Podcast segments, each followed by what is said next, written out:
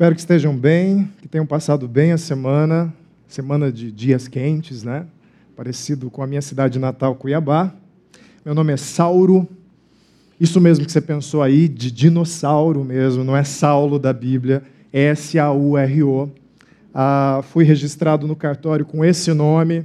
Minha mãe, aos 18 anos, me diz assim: vai lá no cartório e troca o nome se você não gosta dele. 18 anos depois, Aí não dá, o pior já passou, né? As piores gozações e tudo mais. Mas eu queria dar boa noite para vocês, mas dar boa noite também para o pessoal de Limeira, do vídeo site de Limeira, e um pessoal muito especial essa noite, junto com o pessoal de Limeira, mas que essa noite faz o seu primeiro encontro, você aí de Curitiba, do vídeo site de Curitiba. Parabéns, é um privilégio participar da caminhada de vocês, estamos muito contentes e espero que seja uma noite inesquecível para vocês. E para vocês também, e para mim, porque hoje a gente vai falar sobre um assunto muito interessante, segundo episódio da série, Surpreendidos pela Alegria em Tempos de Carnaval. Surpreendidos pela alegria em tempos de carnaval, num tempo de estética de alegria. Não de alegria mesmo, a estética da alegria. Nós gostamos de uma estética. Gostamos de estética no Facebook, gostamos de estética no Instagram, gostamos de estética na TV. Na verdade, a nossa época é uma época onde a estética fala mais alto do que o conteúdo. Parecer é mais importante que ser. Sempre foi uma máxima que, na verdade, ser é mais importante que parecer. Mas isso foi elevado ao status de arte agora. Você tem que parecer contente, parecer alegre. E tem um peso sobre nós adicional. Nós somos brasileiros, o povo da alegria. Herdamos culturalmente o dever de sermos alegres. Então, em tempos de carnaval, começam a surgir os temas. A tumba de Tutankhamon, enredo da escola de carnaval, não sei quem. A derrota de Napoleão Bonaparte em Waterloo. Aí bota o pessoal dançando, e samba, e aquela coisa toda. Lava Jato. Eu não sei como não fizeram ainda um tema da Lava Jato, mas é capaz de fazer. E aí vai, e rima e tudo mais, e aquelas pessoas dançando, passarela, carro, com os personagens. Nós somos o povo da alegria, nós temos que estar alegre. Brasileiro é assim mesmo, não é? A gente sempre começa uma frase assim: brasileiro é assim, é alegre, é contente, tira sarro, faz piada. A pergunta é: nós temos acesso real a uma verdadeira alegria? Uma real alegria? Duradoura alegria? Profunda alegria? A gente começou a reflexão sobre isso com o seguinte tema: a alegria que vem do reencontro, que o pastor Juliano conversou com vocês na semana passada aqui. Toda alegria parte de um reencontro, a alegria que vale a pena. E no caso do pastor Juliano, na semana passada, ele contou para a gente uma história onde um pai tinha dois filhos, que é identificado na, na palavra de Deus como o irmão mais velho e o irmão mais novo. E um desses filhos, o irmão mais novo, pede a herança adiantado para o pai e sai para as regiões distantes para gastar esse dinheiro com todo o prazer que ele pudesse ter porque é assim que acontece com a gente, não é? Quando a gente quer fazer coisas que as pessoas que nos amam vão criticar, vão chamar atenção, a gente vai para as regiões distantes. As regiões distantes pode ser outro país, a região distante pode ser outro bairro, a região distante pode ser o andar de cima da sua casa ou a porta fechada com a placa não perturbe. A região distante pode ser a sua mente na mesa de jantar, onde você fica pensando em outras coisas, menos nas pessoas que estão ao seu redor. Enfim, esse filho mais novo foi para as regiões distantes, gastou todo o dinheiro e, quando se viu em necessidade, lembrou do pai: vou pedir um emprego para o meu pai. Porque os empregados do meu pai vivem muito bem. Quem sabe eu ainda tenho a esperança de voltar para casa e ser tratado pelo menos como um empregado. Pelo menos como um empregado. E aí ele retorna e se surpreende. Por quê? Porque o pai, antes das explicações, antes das justificativas, antes da narrativa do filho tentando mostrar um arrependimento que fez besteira, antes de qualquer coisa, assim que ele vê o filho, ele corre, abraça Aquele abraço que o pastor Juliano falou na semana passada, sem distância, de mais de nove segundos, sabe? Quando você dá um abraço assim, aí, bom, já deu, né? Já cumprimentei a pessoa, mas ela te agarra e te segura. Não, me dá um abraço apertado direito para mostrar que não há nada mais entre nós. Não havia mais nada entre eles a não ser o amor do Pai. Ele recebeu o filho de volta. E algo mudou no coração daquele filho, porque na mensagem passada nós ouvimos que ele ia pedir emprego, ele corta a história do emprego e só se arrepende diante do Pai. O amor do Pai conquistou o coração do filho, quebrou alguma fortaleza lá dentro e inaugurou uma nova etapa para a vida desse filho. Assim também pode ser com a gente. O reencontro com Deus, guiado por Jesus Cristo até o Pai, porque Jesus Cristo funciona como aquele filho que traz o amiguinho para jantar em casa e diz assim: pai, eu trouxe fulano aqui para jantar em casa. O pai não sabe quem é o guri ou a menina, ah, um coleguinha da escola, mas por causa da confiança no filho, ele recebe o amiguinho para sentar e comer. Jesus Cristo funciona assim. O nosso relacionamento com ele, ele vem, nos toma pela mão, nos leva até o pai, pai, aceita esse meu amigo junto da tua mesa. E o Pai, por amor ao Filho, Jesus Cristo, nos aceita também como filhos. É assim que funciona. E esse reencontro com Deus inaugura alguma coisa nova dentro do nosso coração. Possibilita coisas novas, possibilita uma nova visão de vida e possibilita também a alegria, a verdadeira alegria. A verdadeira alegria numa época onde estes são os pressupostos. As pessoas vivem buscando felicidade. As, pe as pessoas, na busca pela felicidade, tentam encontrar alguma coisa que as satisfaça entre a época de nascer e a época de morrer.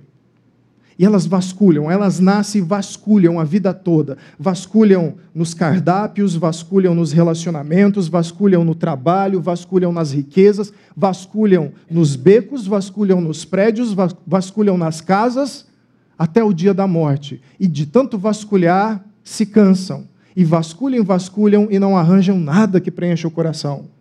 Porque aquilo que pode preencher o nosso coração está fora do tempo, não está dentro do tempo. Não adianta procurar por aqui. E fora do tempo, na eternidade, só há um, só há Deus, só há o Pai. Mas as pessoas continuam buscando ao seu redor esse prazer, e como ele está contido no tempo, tudo passa, tudo é temporal, levando as pessoas a uma espiral de desespero. Essa espiral de desespero que nós vimos semana passada começa com um desejo, aquele buraco frio, gelado, existencial, aquela carência de amor. Nós buscamos, buscamos e buscamos e conseguimos uma satisfação momentânea em diversos tipos de atividades. E finalmente a insatisfação volta. Volta porque você pode buscar aqui, que você não vai entrar em contato com o propósito da sua vida. Eu não sei se você sabe, talvez você esteja nos visitando pela primeira vez e curioso para saber o cerne da nossa comunidade. Nós acreditamos que o propósito da vida das pessoas é conjugar o verbo amar. Você e eu fomos criados para amar. Amar o próximo e amar a Deus. Esse é o verbo que a gente tem que conjugar. Viver num relacionamento de amor com o próximo, viver num relacionamento de amor a Deus. Ser amado por Deus, ser amado pelo próximo. É nesse relacionamento que nós somos satisfeitos. É nesse relacionamento com o Pai é que nós somos preenchidos. Você foi criado para isso. Mas aí, em algum momento, a humanidade pegou a, a curva errada e desviou do seu propósito tal qual um celular quebrado. Se a gente for pensar só mecanicamente. Você compra um celular, esse celular tem uma função, tem um propósito. Os engenheiros fizeram esse celular para um propósito. Qual que é o propósito? Ligar. Hoje em dia você usa Wi-Fi. Ele te dá bom dia, ele te põe para dormir, ele faz carinho na sua cabeça, ele faz um monte de coisa. Mas a principal função do celular é ligar. Se em algum momento ele cair, quebrar e não puder mais fazer ligação, o que, você vai fazer? Levar para o conserto ou comprar um outro celular. Você foi criado com um propósito, a humanidade foi criada com um propósito, amar a Deus sobre todas as coisas e amar ao próximo como a Ele mesmo. E nesse relacionamento ser feliz. Mas em algum momento se desviaram do caminho e agora não conseguem mais fazer o propósito, exercer o propósito para o qual foram criados. A gente não ama direito, a gente entende amor de uma forma bem distorcida. Um marido que bate em sua mulher e diz depois para ela: Eu fiz isso porque eu te amo, tem um sério problema acerca da definição de amor. Um sério problema. A gente desaprendeu a amar e ficamos insatisfeitos com relação a isso. E aí as pessoas procurando alegria, procurando alegria, se encontram com o Pai, conforme o pastor Juliano disse, entram em contato com esse amor de Deus, começa uma nova jornada na sua vida, mas o sofrimento continua. Parece que o mundo ainda oferece dores, o mundo ainda oferece perrengues, o mundo ainda oferece, como diria minha esposa, que é paraibana, arengas. O mundo é arangueiro com você. O mundo está de mal com você. E nós esquecemos de uma coisa muito básica acerca do nosso modo de funcionar. Nós recebemos amor de Deus, mas nós somos pessoas capazes de tomar decisões ainda. Existe um pensador, o Ed Dinner, que é um psicólogo, que diz o seguinte: ah, ele estuda muito sobre o tema alegria. Ele é norte-americano. E estudando o tema alegria, nas suas pesquisas, ele descobriu que 50% da alegria que uma pessoa sente tem uma inclinação genética. Pessoa alto astral, para cima, aquela que chega com um sorriso, acorda cantando de manhã, quando você está deprimido, quando você está querendo morrer, quando você está querendo dormir um pouco mais. E eu acordo assim, a minha esposa não, tá? Eu acordo, ligo o som da casa, ela fica se revirando, bota eh, o travesseiro no ouvido para não escutar. A gente é bem diferente. 40% um comportamento intencional. Você toma decisões em direção à alegria, a uma vida alegre. E só 10% circunstância, trabalho, dinheiro e posição. Eu diria que hoje a nossa sociedade acha que 50%, aliás, vamos mudar, 80% aí, 90% é trabalho, dinheiro e posição. Nós nos vestimos das nossas marcas, nós nos vestimos, ah, nós calçamos marcas, nós dirigimos marcas e achamos que isso é que compõe a nossa identidade. Mas esse doutor aponta exatamente o contrário. Só que aí a gente pode cair num outro problema. Qual é o problema? Ah, Ok, eu tenho que ter uma atitude positiva. Então vamos lá, vou ler os livros de autoajuda, vou tomar as decisões, vou acordar de manhã e tomar café, e isso vai elevar o meu ânimo, e aí eu vou trabalhar, eu vou repetir na frente do espelho: você é demais, você é demais. Olha, você é o cara mais bonito que eu já vi na minha vida. Olha, você é sensacional, você tem potencial. Como é que o livro diz mesmo? Ah, devo repetir isso dez vezes na frente do espelho. Aí você repete dez vezes na frente do espelho, porque o cara que repetiu isso dez vezes na frente do espelho virou bilionário. Então, quem sabe um dia você vai ser bilionário. As pessoas vão enlouquecendo nessas atitudes pró-alegria. Esse é o mecanismo como nós funcionamos. Entretanto, essa atividade em direção à alegria só funciona se você tiver acesso a uma alegria duradoura. Caso contrário, é são fogos de artifício. Tem um cara, tem um homem, o apóstolo Paulo, que conhecia essa alegria mais profunda. Essa alegria que vem do coração, a partir de um reencontro. Apolo, Paulo, o apóstolo Paulo, ele viajava muito compartilhando o amor de Cristo. E um desses lugares onde ele viajou era a cidade de Filipos. A cidade de Filipos era uma cidade estratégica muito importante para o Império Romano. E essa cidade muito importante era também sede de uma das principais linhas filosóficas que guiavam imperadores, empresários do Império Romano, soldados. o estoicismo. O estoicismo, se houvesse assim é, palcos para palestra com PowerPoint e tudo mais, você veria pessoas do estoicismo ministrando para imperadores, ministrando para empresários, ministrando para soldados, para militares. Era uma linha concorrente.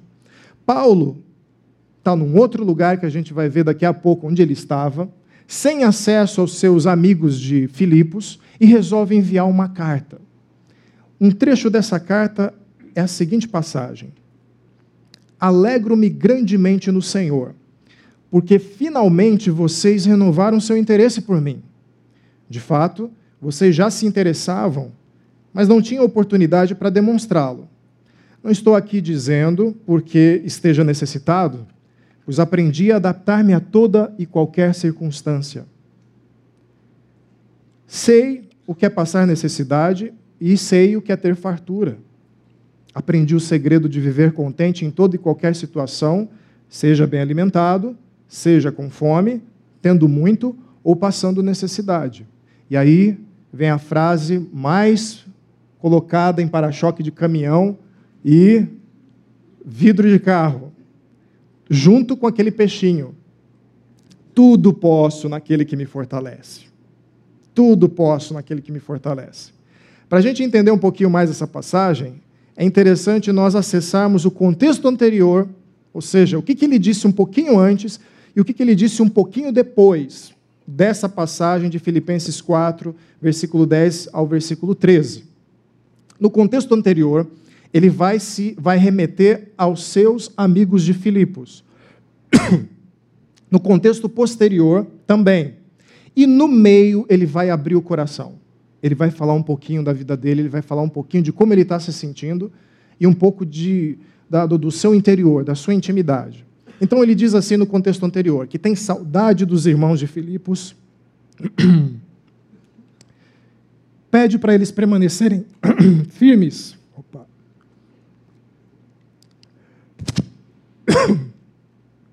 Permaneçam firmes, alegrem-se no Senhor, não andem ansiosos, tenham paz. Tudo que for verdadeiro, nobre, correto, puro, amável e de boa fama, pensem nisso.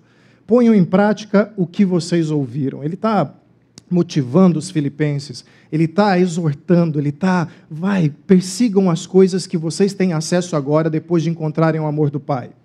Pulando a passagem, no contexto posterior, vocês têm Paulo fazendo um reconhecimento de que os filipenses já estavam nessa caminhada no amor de Cristo, porque eles participaram das tribulações de Paulo. Foi a única igreja que ajudou Paulo naquela necessidade que ele estava passando naquele momento. Ele dizia que estava suprido, que estava satisfeito com a ajuda. Ele agradeceu a ajuda de Epafrodito. Eu errei isso de manhã. Epafrodito, nome para colocar em filho. Aí eu comecei a chamar ele de Dito. Acho que ele não vai se importar. Então, o Dito, que era líder, um dos líderes lá de, de Filipos, ele havia levado através de montanhas, vales, riachos e mares até chegar em Roma a ajuda financeira que Paulo precisava. E ele estava muito contente com isso e pediu na carta para que ajudassem o seu líder. Ele fala também sobre como Deus vai suprir as necessidades dos filipenses. E essa ajuda que vocês me deram não vai fazer falta para vocês. Cristo continua cuidando de vocês. E finalmente ele se despede, abençoa, manda um tchau, um beijo e um abraço para os filipenses. Agora, no meio desse sanduíche, dessa passagem, você tem Paulo abrindo o coração. E como ele abre o coração? Ele abre o coração mostrando para os filipenses um grande segredo. O segredo de onde vem dentro dele a alegria que parece que independe das circunstâncias, independe dos problemas, independe da perseguição. Eu sei que quando a gente fala sobre coração, nós brasileiros a gente tem uma, uma ideia que coração é assim: coração é a fonte dos sentimentos. Então, se você pergunta para o seu cônjuge, para o seu namorado, para a sua namorada, você me ama? Aí a outra pessoa diz assim: Eu te amo. E aí a outra pessoa insatisfeita replica: Mas ama de coração? Que é amar de coração? Se ama com sentimentos? Ou você está dizendo isso por dizer? O judeu considerava o coração, pegou a palavra emprestada ali no Novo Testamento dos gregos, como o centro organizador da vida interior, a fonte que move pensamentos, sentimentos e vontade.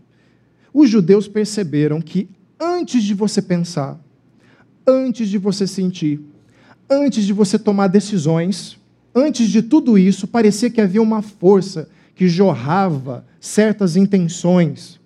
Quer um exemplo? Ah, quando você não para de pensar besteira. Por exemplo, você precisa perdoar uma pessoa.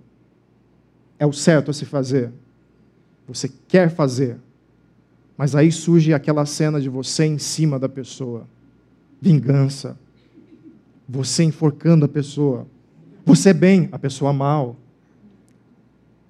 Você sendo premiado e reconhecido, a outra pessoa só te assistindo. Você não conta para ninguém, isso é um segredo só seu. Mas de onde brota isso? De onde está brotando isso? O judeu diria do seu coração. Existe um lugar dentro do seu ser que parece que manda pensamentos, gera sentimentos. Crianças, você ensina tudo bonitinho, direitinho. Tem um momento em que ela descobre que se fizer uma cara fofinha, com a bochecha rosadinha, fazendo assim ainda, e falar assim: oh, pronto, você se desmancha, mas aí você se blinda. Não, não vou cair mais nessa, meu filho não pode me controlar desse jeito. E aí você se prepara, na próxima vez, ele vê que não dá certo, e aí vê você pelo telefone. Você liga ali, alguém liga para você perguntando se pode te encontrar à noite. Aí você diz assim: Não, não posso. Pode. Não, não posso. Estou ah, muito ocupado, coisas estão me cercando e pedindo a minha atenção. O seu filho vê: hum, precisa de uma retórica, precisa de um, de um discurso envolvido. Na próxima vez, ele derruba alguma coisa, quebra, o cachorro está passando, ele, hum, foi o cachorro. Foi o cachorro que quebrou. Da onde vem esse potencial natural de fazer besteiras, dizer besteiras, pensar besteiras? O judeu vai dizer do seu coração, porque o nosso coração é mau.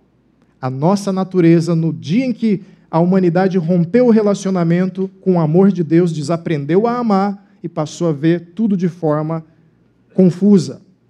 Mas quem se encontrou, quem foi reencontrado pelo amor do Pai, quem recebeu, recebeu o abraço do Pai, o beijo do Pai, antes das explicações, eu sei, não tenho vindo à igreja, Deus.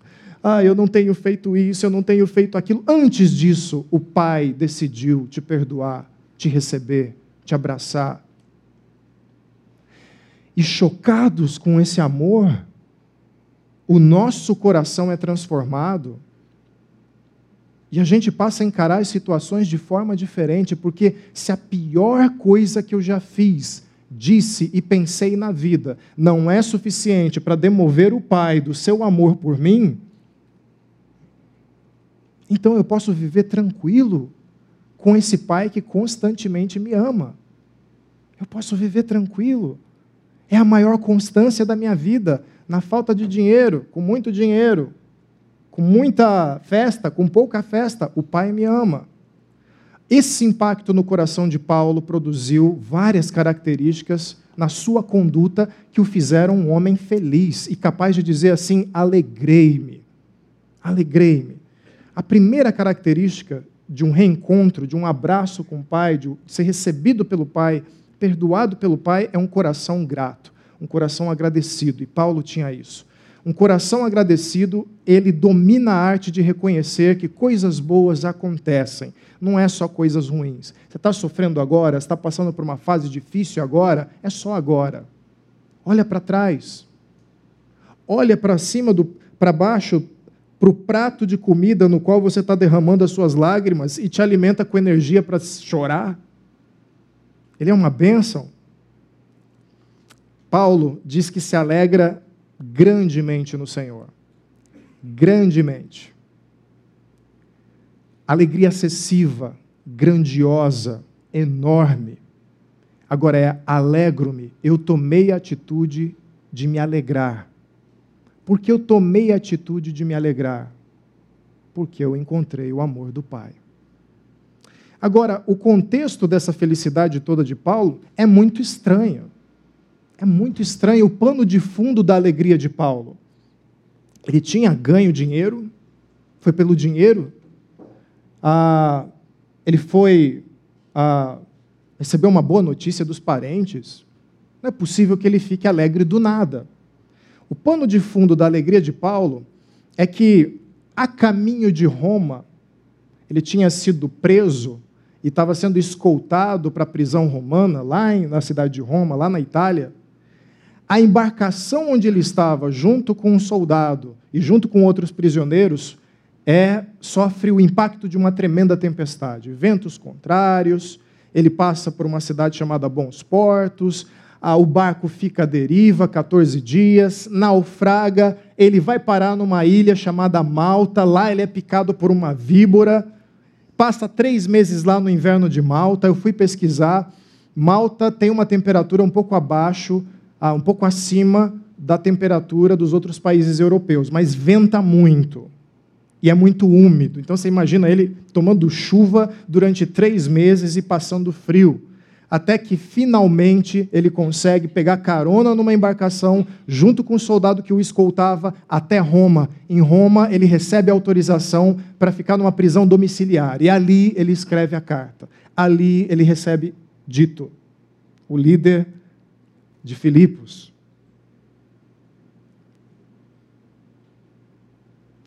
O coração agradecido de Paulo, diante desse cenário, lá na sua prisão domiciliar, reconhece que dez anos depois da primeira ajuda da igreja de Filipos, Epafrodito vem trazendo novidade para a sua vida.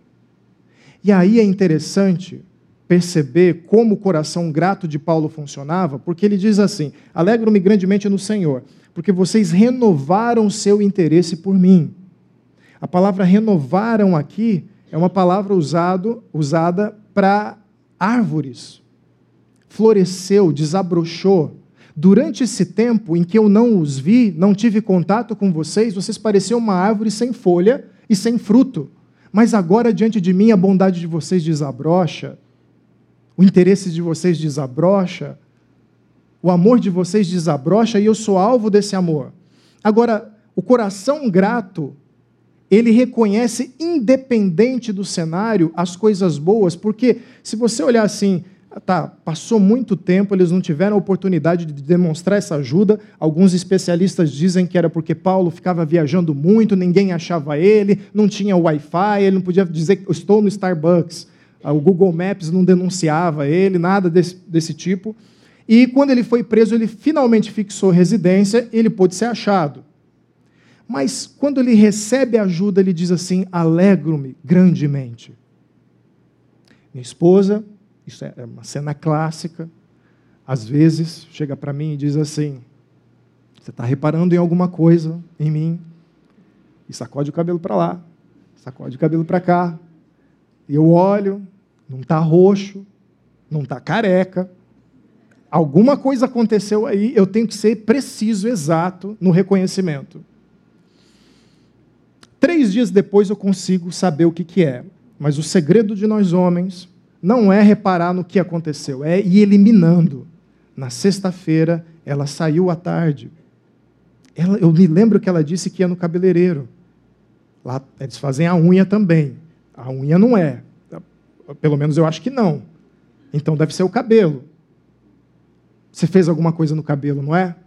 Fiz alguma coisa no cabelo. Viu, eu cortei as pontas e tudo mais. Um milímetro, a microscópio você consegue olhar. Enfim, a reação da minha esposa pode ser de duas maneiras, diante do meu interesse. Finalmente você percebeu. Olha, vou dizer, hein? Três dias depois, já cresceu de novo. Poxa vida, um coração não grato, não é? Vocês concordam comigo, os homens aqui? Um coração não grato. Ou ela pode dizer assim: foi três dias depois, mas ele, ele percebeu, ele se esforçou. Obrigado, você acha que ficou bonito? Ficou. Se tivesse raspado, ia ficar também. Aquelas coisas todas que a gente diz, ok? Amor, se estiver ouvindo, não raspe a cabeça, tá? Ah, um coração grato, aparecia alguma coisa boa em contraste com a coisa ruim, com um acontecimento ruim, com uma circunstância ruim. Poxa, aconteceu algo bom, olha como Deus cuida de mim um olhar atento para isso. Paulo tinha mais ocasiões, mais, mais motivos para agradecer acerca de Filipos, porque, conforme o mapa aí que vocês estão vendo, esse foi uma parte da peregrinação dele na sua segunda jornada, onde ele ia compartilhando o evangelho, o amor de Deus com as pessoas, e chega numa cidade chamada Troade. Ele intencionava ir para uma direção, quando ele tem um sonho dado por Deus de que ele deveria, na verdade, ir para outra direção. E ele vai para Macedônia, lá para Filipos. Em Filipos, várias coisas acontecem para que ele consiga compartilhar esse amor e desenvolver novas amizades e novos relacionamentos. Ah, lá há a conversão de uma mulher chamada Lídia, que era uma CEO da Prada lá de Filipos ela vendia uma tinta chamada púrpura, que era caríssima, caríssima, um processo dificílimo de conseguir essa cor, e era a cor dos reis, a cor que ia para os vestidos, a cor que ia para as capas, a cor que ia para as pessoas de muita posse, era muito rica. E ele consegue alcançar essa pessoa, fazer uma amizade. Lídia se simpatiza com ele, convida para morar na casa dele. Ele tem um período de grande fartura ali e ali começa um grupo base da igreja de Filipos. Nessa mesma época, ele é preso lá em Filipos, perseguido por causa do evangelho, e lá na prisão ele tem a oportunidade de fazer mais amizades. Paulo e seu discípulo Silas salvam o carcereiro. De que forma? Havia tido um terremoto, as celas se abriram, os prisioneiros intencionaram fugir, Paulo e Silas não fugiram o carcereiro, com medo de ser punido no lugar dos prisioneiros, de ser morto, passar vergonha diante do imperador, ele decide que vai se matar. Paulo e Silas surgem e diz: Não se mate, a gente não fugiu, você não precisa chegar a essa medida extrema. Ele fica chocado com aquilo, era a oportunidade dos prisioneiros fugirem. E ali, quebrantado com aquela cena, com aquela preocupação deles, com ele, ele pergunta: Como é que eu posso ser salvo? e ali eles apresentam o amor de Cristo para ele. Lídia, uma empresária, uma comerciante, um carcereiro, um militar romano, ele fez várias amizades ali, e essa amizade, essas amizades haviam abençoado ele na sua hora de maior necessidade. Havia muitas coisas para ele comemorar. Mas ele também tinha um coração satisfeito. O coração que recebe o abraço do Pai é um coração satisfeito, capaz de viver bem em todas as situações. Não estou dizendo isso porque esteja necessitado, pois aprendi a adaptar-me a toda e qualquer circunstância. A palavra aprendi aqui é matete, que é a mesma base para a palavra discípulo. Então, o que ele está tentando dizer é: de tanto conviver com Jesus Cristo, de tanto andar com Ele, eu assimilei, eu melhorei, eu compreendi, eu aprendi a viver de forma e aí ele dá uma grande sacada e uma boa provocação. Eu aprendi a viver autarquês, autossuficiente. Mas como assim? Aqui na Chácara Primavera, a gente sempre ouve os pastores dizendo: você não deve ser autossuficiente, você deve depender de Cristo. Como assim? Por que, que Paulo usou essa palavra? Por que, que Paulo tem essa compreensão? Porque essa palavra ele sequestra dos palestrantes motivacionais da época que usavam essa palavra para falar da aspiração da ética estoica, aquela linha filosófica que eu disse para vocês que era dominante em Filipos. Para os estoicos, alcançar esse estado, o estado de autarquia, o estado de autossuficiência, era algo espiritual. Quando o indivíduo não precisaria de mais nada ou ninguém. Eles buscavam esse estado em três movimentos o propósito era: nada pode me abalar. Apareceu um terremoto na minha vida, isso não me abala. Recebi uma má notícia, isso não me abala. Eu sou uma estátua, eu sou uma coluna de pedra inabalável. E eles queriam esse tipo de comportamento através da eliminação do desejo. não vou desejar mais nada. Eu vou ser uma pessoa nula de desejos. Eliminação das emoções. Se vier uma má notícia, eu não preciso chorar, eu não preciso sentir. Eliminação da preocupação. Eu não vou me preocupar com nada. Eu não vou me preocupar com nada. Nada vai me tirar do sério. Nada vai me tirar do sério.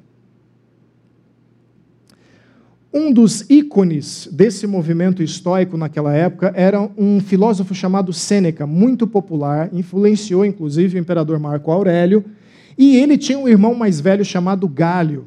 Galho, ironicamente, era procônsul e participou do julgamento de Paulo numa das ocasiões em que ele foi preso. Ou seja, o irmão mais velho, Galho, tinha um irmão mais novo, um filósofo famoso chamado Sêneca, que costumava dizer o seguinte: o homem feliz está contente com sua sorte presente, não importa qual seja, e está reconciliado com suas circunstâncias. Não é tão distante do que Paulo está dizendo. Paulo está dizendo que aprendeu a viver em toda circunstância. Qual é a diferença entre os estoicos e qual a diferença com Paulo? Qual a diferença entre a autossuficiência que Paulo propõe e a autossuficiência que os estoicos propõem? E eles vão mais longe. Se você é uma das pessoas, ah, espero que não seja, acho que não tem ninguém aqui assim, que acha que passou de 50 anos para trás, tudo que foi publicado ou pensado é velharia. Bom mesmo são coisas novas, novidades. A Bíblia é um livro antigo, de mais de dois mil anos de idade. Todo mundo que pensou isso lá atrás é, estava ultrapassado. O mundo evoluiu e se desenvolveu. Na verdade, esse pensamento foi rolando, rolando através dos séculos e nos alcançou sim. De certa forma, nos alcançou. Existe uma expressão chamada self-made man, o homem que faz a si mesmo. É considerado mito americano. Essa estátua é uma estátua feita por Bob Carlyle, um escultor. E ela é totalmente tomada por ironia. Porque se você perceber, a estátua está brincando de esculpir a si mesmo. Mas nós sabemos quem a esculpiu. Foi o escultor Bob Carlyle. Mas a estátua parece que se faz de rogada e continua se comportando dessa forma. Tem uma placa na base dessa estátua que está eh, escrito da seguinte forma: O homem esculpe a si mesmo da pedra, o homem esculpe o seu futuro. Não foi Bob Carlyle. Fui eu, pedra, que me fiz homem, independente, autossuficiente. Isso é um ideal cultural. E nós gostamos disso. Para traduzir para a nossa cultura, é só você fazer uma comparação. Normalmente, Estados Unidos, Alemanha, países onde tem uma valorização da disciplina, você tem aquela famosa história da pessoa que não tinha nada, que era pobre, que era sofrida, e ela batalha, batalha, batalha, luta, enfrenta várias coisas, e ela consegue vencer na vida e ser feliz. Ela fez a si mesma. Nós brasileiros gostamos das coisas mais naturais Disciplina é bom, trabalhar duro é bom, mas nós nos encantamos quando alguém aparenta ter um talento natural para alguma coisa. É ou não é? Fizeram uma pesquisa com alguns jogadores brasileiros sobre quem era melhor, Messi ou Cristiano Ronaldo. A declaração na entrevista dos brasileiros eram, na maioria das vezes, que Messi era melhor. Por quê? Porque o Messi joga de forma mais natural. O Messi Parece que é fácil para ele. E o Cristiano Ronaldo? Ah, é, é fruto de exercício, fruto de esforço, fruto de treinamento. É um talento produzido. Eles desvalorizavam Cristiano Ronaldo por causa do esforço, porque o Messi, que também se esforçava, obviamente, que também treinava duro, parecia mais natural. Nós gostamos disso. E aí o que a gente faz? A gente admira aquela história da pessoa que começou sem nada e vai vencendo na vida, vencendo na vida, com papo, com lábia, com retórica, com, aquele, com aquela piscada atraente, com aquele charme, com aquele discurso, até chegar na vitória. Nós gostamos de histórias assim. Parece que é acessível a nós. Quem sabe se eu me esforçar também, ou quem sabe eu encontre o meu talento natural e eu consiga ser um self-made man. Alguém que faz a si mesmo.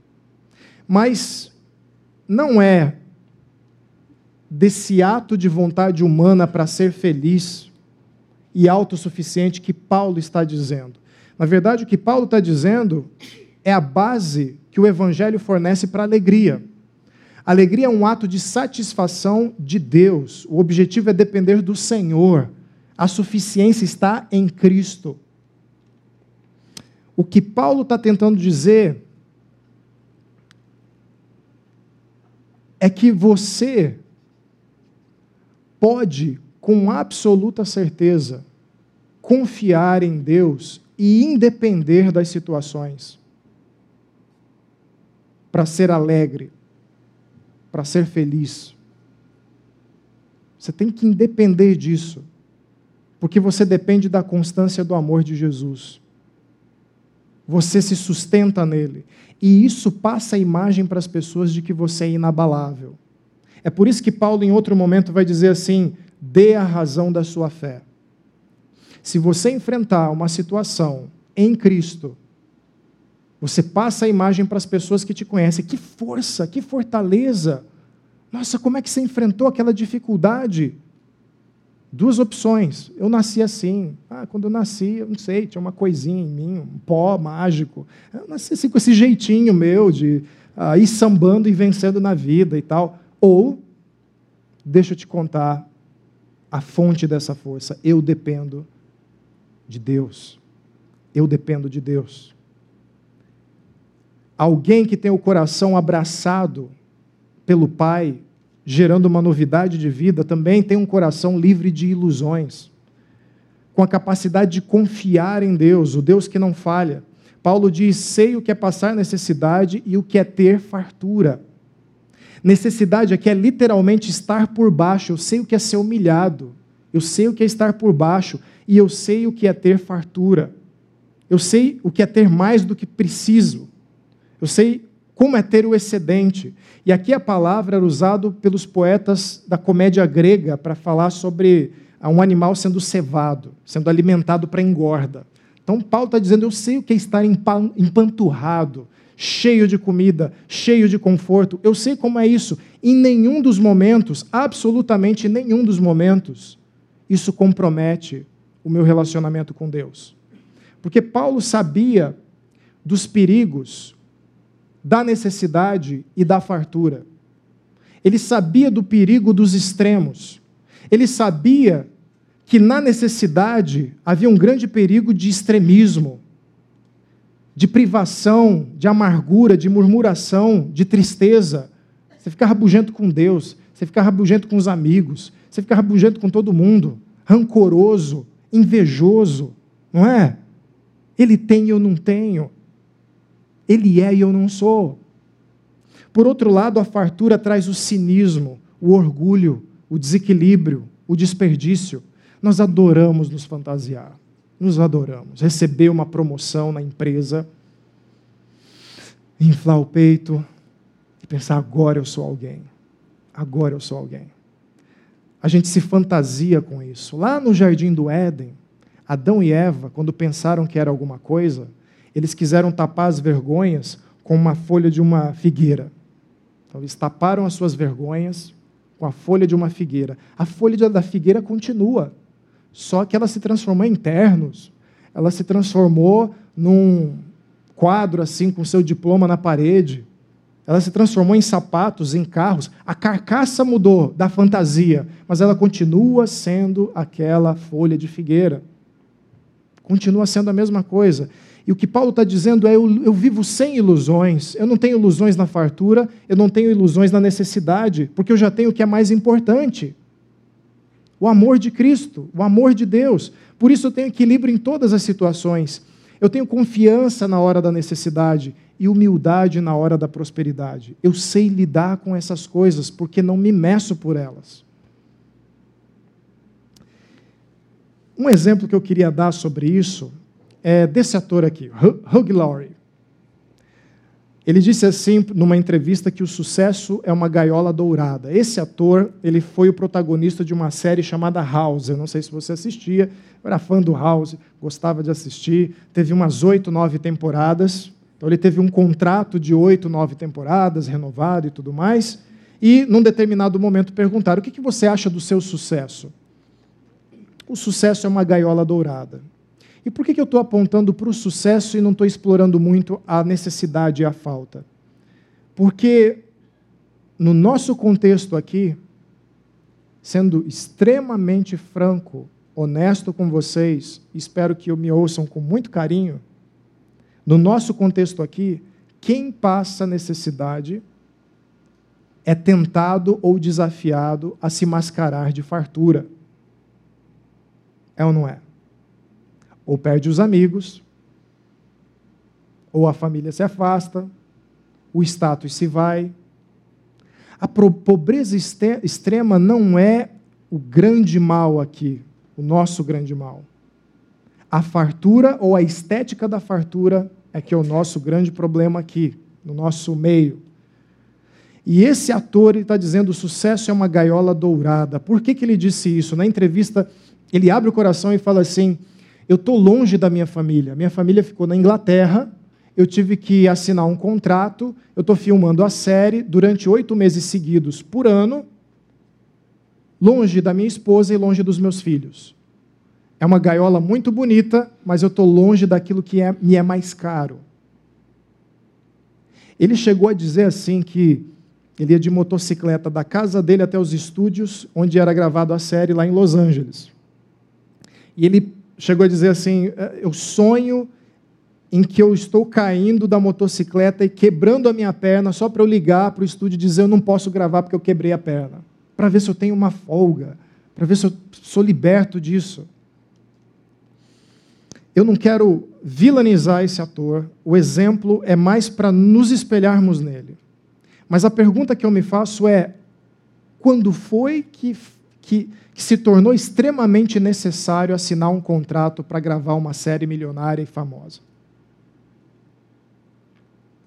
No carnaval, os clichês são bebida em excesso, sexo em excesso, pessoas na calçada, crimes. É clichê, é caricato. A nossa tentação é olhar para isso e, não, isso não é o meu problema, eu não sou assim. Eu não sou assim, eu não sou desse jeito.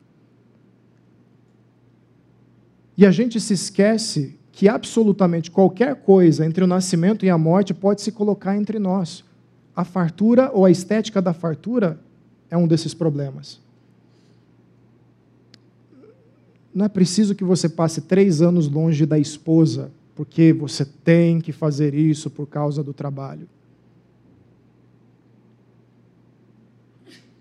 Por último, Paulo tinha um coração estável, permanecia firme em Deus. E ele dizia: Tudo posso naquele que me fortalece.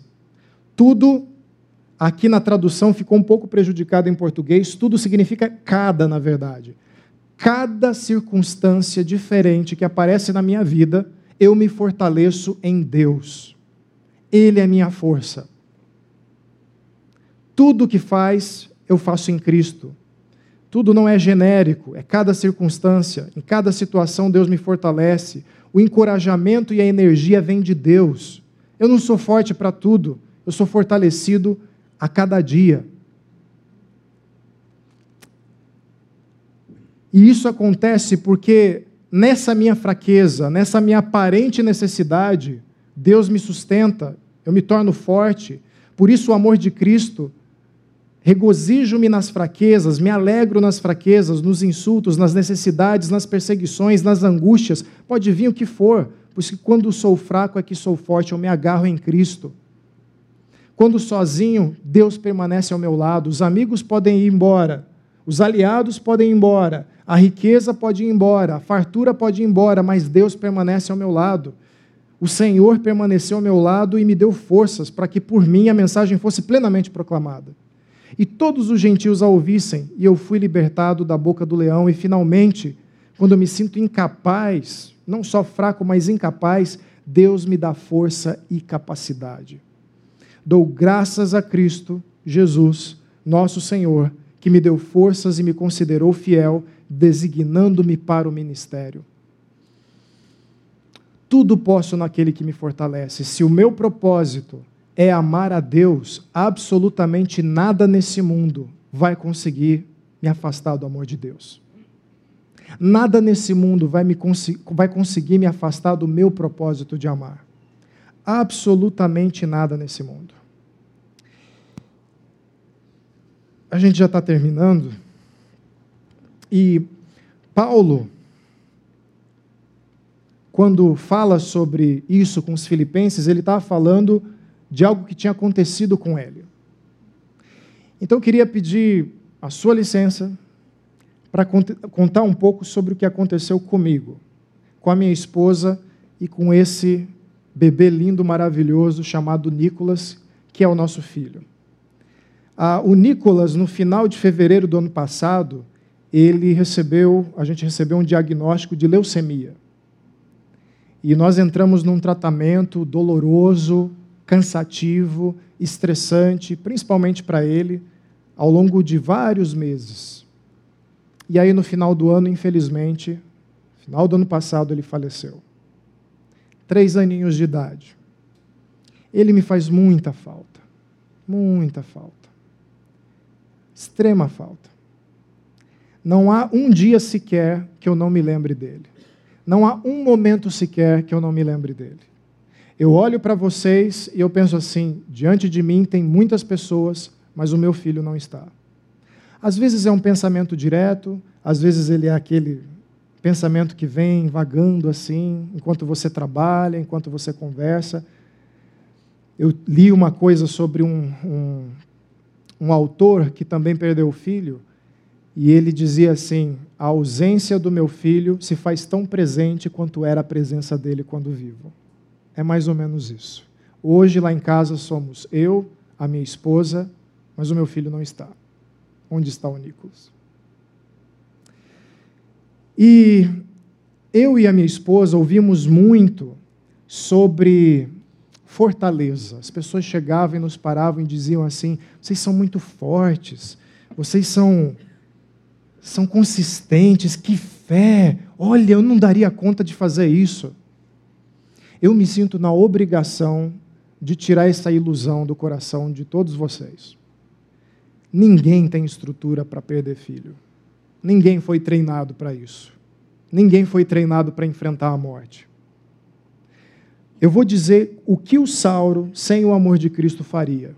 O que eu faria era ou trabalhar demais,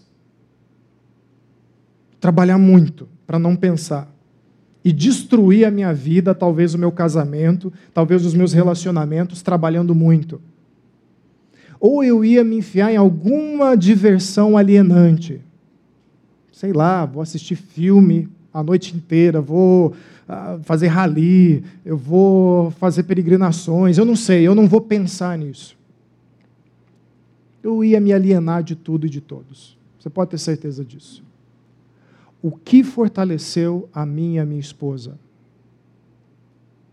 Já que essa força não é nossa, nós não temos estrutura para isso. E dói ainda hoje. Nos dias que antecederam a morte dele, ele, a, a doença acabou indo para o cérebro e ele foi perdendo as funções vitais aos poucos, dia após dia. Então a gente viu ele definhando ao longo dos dias. Ele perdeu a consciência nos meus braços e eu sou muito grato a Deus por isso, ele me chamou na cama do hospital. Eu pensei assim: vou, não vou, meu ombro está doendo, ele vai pedir colo. Não, eu vou, eu vou, eu preciso ir lá. Coloquei ele no colo e em 40 minutos ele apagou. Aí vieram as convulsões, vieram, ah, enfim, coisas terríveis pela frente. E num determinado momento, eu estava deitado na cama, no, no quarto adjacente, tinha uma vidraça que dava para ver a cama do meu filho é o quarto do acompanhante, e eu senti um peso no peito, um vazio gelado, uma, uma angústia, uma agonia de afogamento mesmo. Eu me levantei para ver se eu me sentia melhor, fui lá no quarto do Nicolas, não preciso ficar perto do meu filho. Ah, pode ser os últimos dias perto dele, eu preciso ficar perto dele. Mas eu não aguentava ver ele daquele jeito, tremendo todo, inconsciente. E eu fiquei incomodado, incomodado, e aquilo foi aumentando no meu coração, aumentando no meu coração, aquela agonia foi aumentando dentro de mim. Eu falei, quem, eu vou para um bosque. Fui para um bosque que tem ali perto do hospital, e ali no bosque, que sempre me tranquilizou tantas e tantas vezes ao longo daquele tratamento, eu fiquei ali tentando respirar, tentando me concentrar, tentando manter esperança, e a agonia aumentava, e ela ia tomando conta de mim, e o desespero ia tomando conta de mim, e a realidade de que eu ia perder o meu filho ia tomando conta de mim, que eu não iria vê-lo mais ia tomando conta de mim, ia me dando um desespero. Falei, não, vou botar o tênis e vou sair pelas ruas do bairro. Eu adorava andar por aquele bairro nas internações do Nicolas para esparecer a cabeça. Eu botei o tênis, saí andando, andei por lugares que eu nem sabia que existiam ali naquele bairro. E num determinado momento eu percebi que aquela caminhada não estava funcionando. Eu achava que fazendo exercício o estresse ia sair, alguma coisa ia acontecer. Peguei o celular, caminhando ainda na rua, liguei para um amigo muito íntimo meu, do interior do estado de São Paulo. E chorei, chorei, chorei, chorei. E ele chorou comigo. E a gente ficou chorando ali uns 10 minutos no telefone desliguei o celular.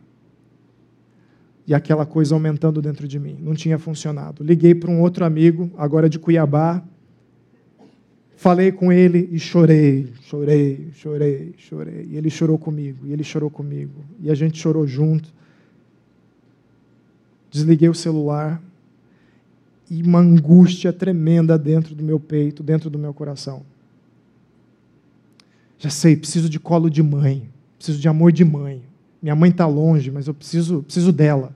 Liguei para minha mãe, sentei no banco de uma praça ali perto. Liguei para minha mãe e chorei, chorei, chorei, chorei. Desliguei o telefone. E a angústia só crescia. Foi aí que Deus falou comigo e eu percebi uma coisa. Eu poderia vasculhar a face dessa terra imensa eu não iria encontrar em lugar nenhum consolo, esperança ou alegria que só Deus pode dar. Amigos, eu sou muito grato a vocês. Essa comunidade me amou ao longo dos oito, nove meses de tratamento. A lista é imensa, imensa: telefonemas, mensagens, recadinhos, presentes, visitas no hospital vocês nos amaram intensamente. Eu sinto uma conexão com esse texto, quando Paulo diz que o interesse dos filipenses estava tinha ele como alvo. A minha família foi alvo do amor de vocês. A minha família foi alvo do amor dos meus pais, dos pais da Dani. A minha família foi alvo do amor dos amigos e vocês me foram muito caros ao longo desse tempo. E Deus usou cada um de vocês para isso, para nos sustentar, para nos dar força. Mas assim como Paulo disse, é muito bom o interesse de vocês e a oferta de vocês, mas eu não preciso de nada, porque eu já tenho o amor de Cristo. Faltava eu perceber que naquele momento, onde nenhuma ligação fazia efeito, onde fazer exercício não fazia efeito, ficar sozinho não fazia efeito, ficar deitado não fazia efeito, contemplar a doença do meu filho não fazia efeito, naquela situação, Deus me apresentou que só o amor dele é que poderia trazer alegria para o nosso coração, esperança para o nosso coração, consolo para o nosso coração. Voltei para o quarto e o desespero passou. Eu tenho que lhes dizer isso. A alegria é como uma mesa posta que alguém faz para você com uma farta refeição e te convida para cear. Você não fez a mesa, você não fez a comida, mas você é capaz de se sentar e se servir.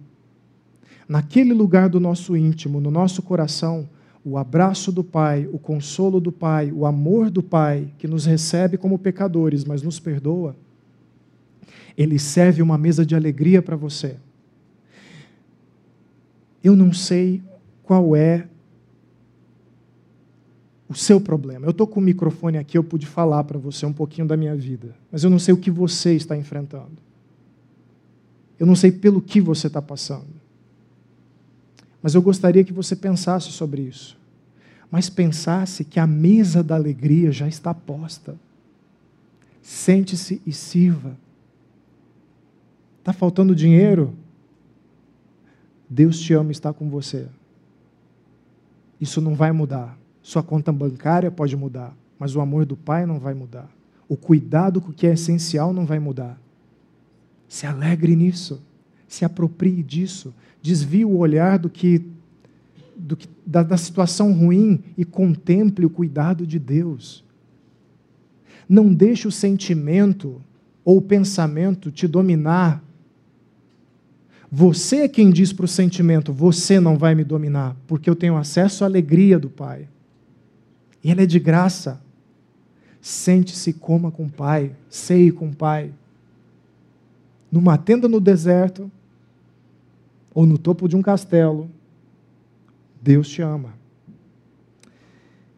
Pensando nisso, eu queria que você fizesse uma lista mental das suas circunstâncias. Você tem acumulado o quê? Perda de pessoas queridas, doença, aflição financeira durante a crise, solidão. O que está acontecendo na sua vida? Diante disso, queria que você se perguntasse: o que tem ditado o tom da sua vida? A alegria do relacionamento em Cristo ou a força das circunstâncias?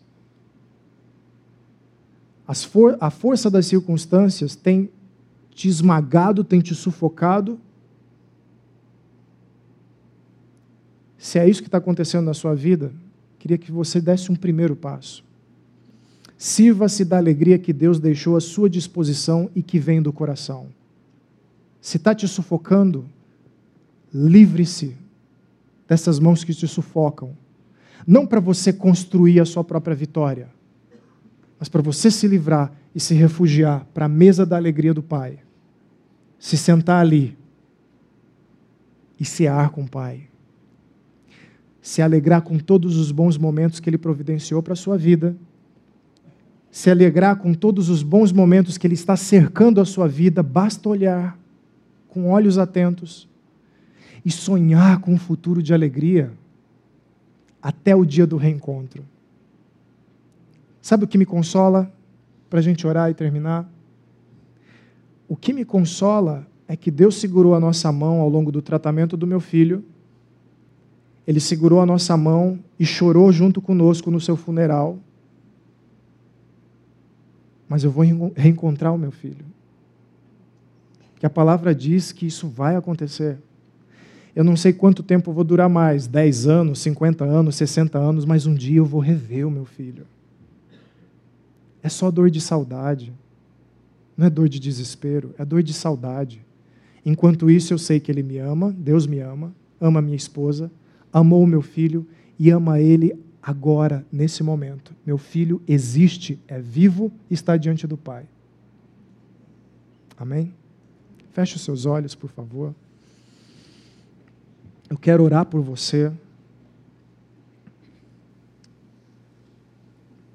Pega aquela lista mental que eu pedi para que você fizesse e coloque diante de Deus agora. Pai, obrigado pelo teu abraço perdoador. Obrigado pelo teu amor.